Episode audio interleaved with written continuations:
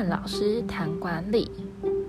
在这里谈谈工作上的管理以及课本上的管理。破坏性创新包含了低阶市场，还有未消费市场。啊，我们刚刚在讲低阶市场，也就是说那些过度觉得已经过度满足了，我不要那么多的啊，因为他已经不愿意为更好的性能来付钱了。啊，已经不愿意为更好的性能来付钱了。就像现在 iPhone 又快要出了，大家都在看 iPhone 有没有新的爆点，你愿不愿意为这更新的功能？换一只新 iPhone，还是觉得啊，这个新功能我暂时用不到，或是这新功能我觉得呃超过我的需求，我就不换了。好，所以我们可以看到 iPhone 它也在一直在走这种啊维持性创新。那对于这样子的低阶市场啊，我总有追不到的时候嘛。啊，那当然啊，我们可以把高阶手机自己用，然后低阶手机给家人用。啊，其实那个也算是一种概念啊，但换转换到这种低阶市场，如果你没有低阶手机，你是不是就会帮他买一个低阶手机给孩子用？所以这个就叫以低价还有较低的功能来攻占市场。那对于未消费的市场更多了啊，但这就要回到我们刚才谈的任务，你首先要搞清楚他的任务到底是什么啊，他要完成的任务哪些功能？或是是他不要的，或是哪些价格是超过他能够支付的，我们就在这个价格、售价、成本跟功能之间做一个全新的取舍，我们设法推出更简单、更便宜的产产品。啊，那另外就是你你要知道，顾客他在买，因为他过去都没有机会取得这样的产品，所以当他在买跟买。这个产品的决策的时候，他要思考的是，如果没有这个产品，我会怎样？所以有时候我会看到，呃，像大陆最新出的一款电动车，结果它热销，因为它只卖两万多人民币，它的基本款连冷气都没有。在印度也有很多这样子的三轮三轮的汽车，啊，价售价非常非常的低，啊，大家会觉得说。他们怎么会买这种车子啊？这哪叫车？很抱歉，跟我我们来平常开的四门房车、高大修旅车、豪华进口豪华的双 B 车来比，它的确看起来不像车。可是它并不是跟在这样的基础上比，它是在跟当我没有车子的时候，日晒雨雨淋怎么办？他是跟这个比，他愿意花两万人民币。他愿意花啊三千块美金的价格来购买一辆车，将就用，因为他载小孩，因为他可能啊要做一个比走路、骑脚踏车啊、骑电动车更远，但是比开车啊、比坐高铁、搭飞机要近的这样子一个交通距离。所以他要是一个更简单、更便宜的产品，啊，然后他要是能够初步解决问题的产品，他不要能够偷偷 solution，先解决我眼前的问题就可以，啊，他一个容易上手的产品，啊，他可能要一个全新的，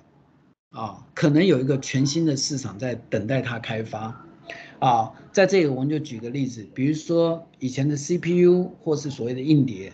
一开始都是为 mainframe，也就是像 IBM 这种大型电脑做的，后来慢慢主流商品，啊，好，后来慢慢有新的，比如说我们个人电脑诞生了，这时候他要一个全线 CPU 或是一个较小容量硬碟，但厂商就会碰到一个纠结，这纠结就是我的大客户跟我说他不要，因为功能太差。但是可能有一群新生的客户，他正在诞生，而且也许他有未来市场趋势，但他会排挤我现有的生产的容量，啊，所以对企业来说，他就碰到了这样的策略选择。可那个全新的个人电脑市场，啊，他就创造了 Microsoft，他就创造了 Intel，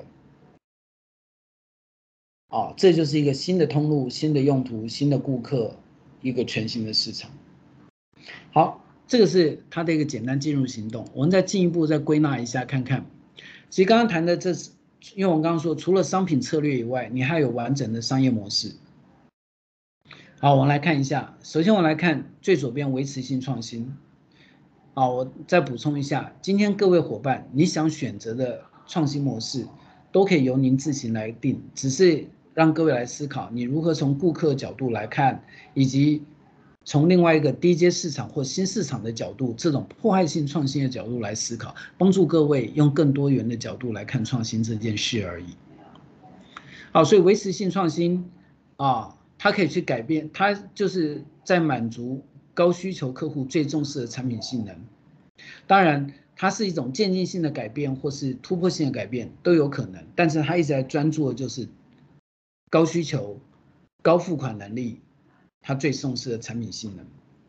啊，各位可以看到，我们很多饭店都啊，自从那侯西诺亚进来以后，我们很多饭店的规格就一直在往上拉。但别忘，它永远是金字塔最顶尖。我们把所有的饭店或所有五星级饭店都往上拉到那个层级的时候，我们的成本是否会过高？然后我们的顾对顾客而言，我们是否会觉得他给了我造成我过度的满足？这都要去思考。但是因为这群主流市场它的利润最高，所以使得厂商通常会专注于维持维持性创新。啊，但是你要创新的过程中，你依然要重新来考虑你的流程跟成本结构能不能改善。好，我自己在很多企业辅导里面，其实也其实说实话，大部分都是维持性创新。啊，如果真要做比较，它大概至少。在一家即使是很有勇于去面对破坏性创新的厂商来说，它至少都还占百分之七十，大部分的研发能量啊，都在七十到九十之间会放在维持性创新，甚至有很多企业是百分之百投入在维持性创新。所以今天我要也要顺便提醒各位，我们并不是用一个全新的市场，哈，说啊，你以后就都转到破坏性创新，不要再管维持性创新了，不是。因为也许在座有既有厂商业者，也有想要投入于新事业的业者，那个观点都不同啊。好，所以维持性创新也需要做流程跟成本解改善。啊，那低阶市场创新呢？啊，这时候他会选择，他就是在主流市场中过度满足的客户。啊，那这时候你要保留的产品就你的产品性能要保留就是。基本上最核心的传统性能的产品性能你要保持住，另外你可能会有一些专业化的产品来取代全功能产品，把它整个拆解。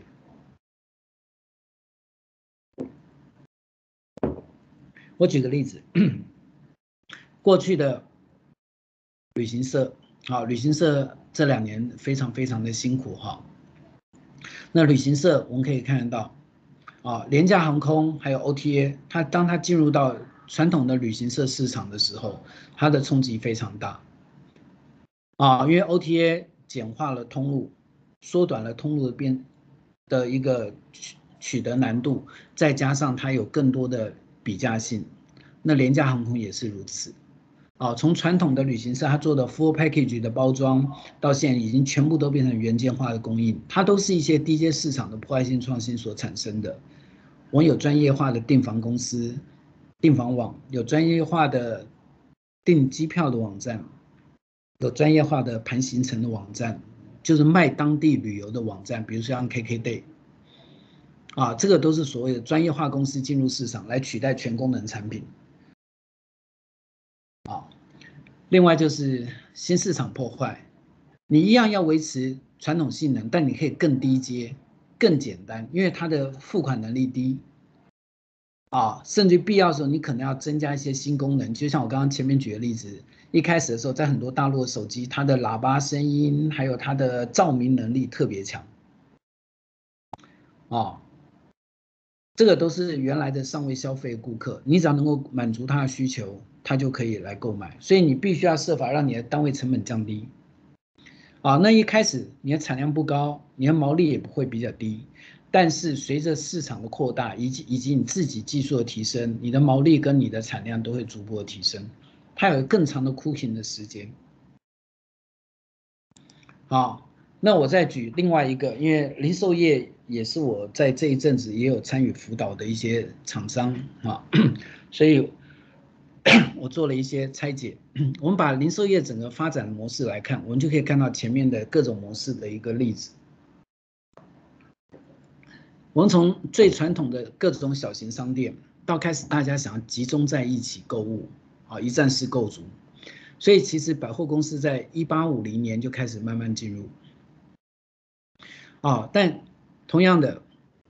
啊，它颠覆了小型商店，它集中在一起，但所以它的经营，它也要追求高利润，所以它卖的东西会越来越高档，它会像现在我们都会去在意平效，所以它一定会走向能够创造越来越多平越高平效的产品，所以一些低低端的货物就会被淘汰出来。除此之外，百货公司还有一个状况，它都集中在人口密集区的都市里面。啊，对于很多郊区来说，它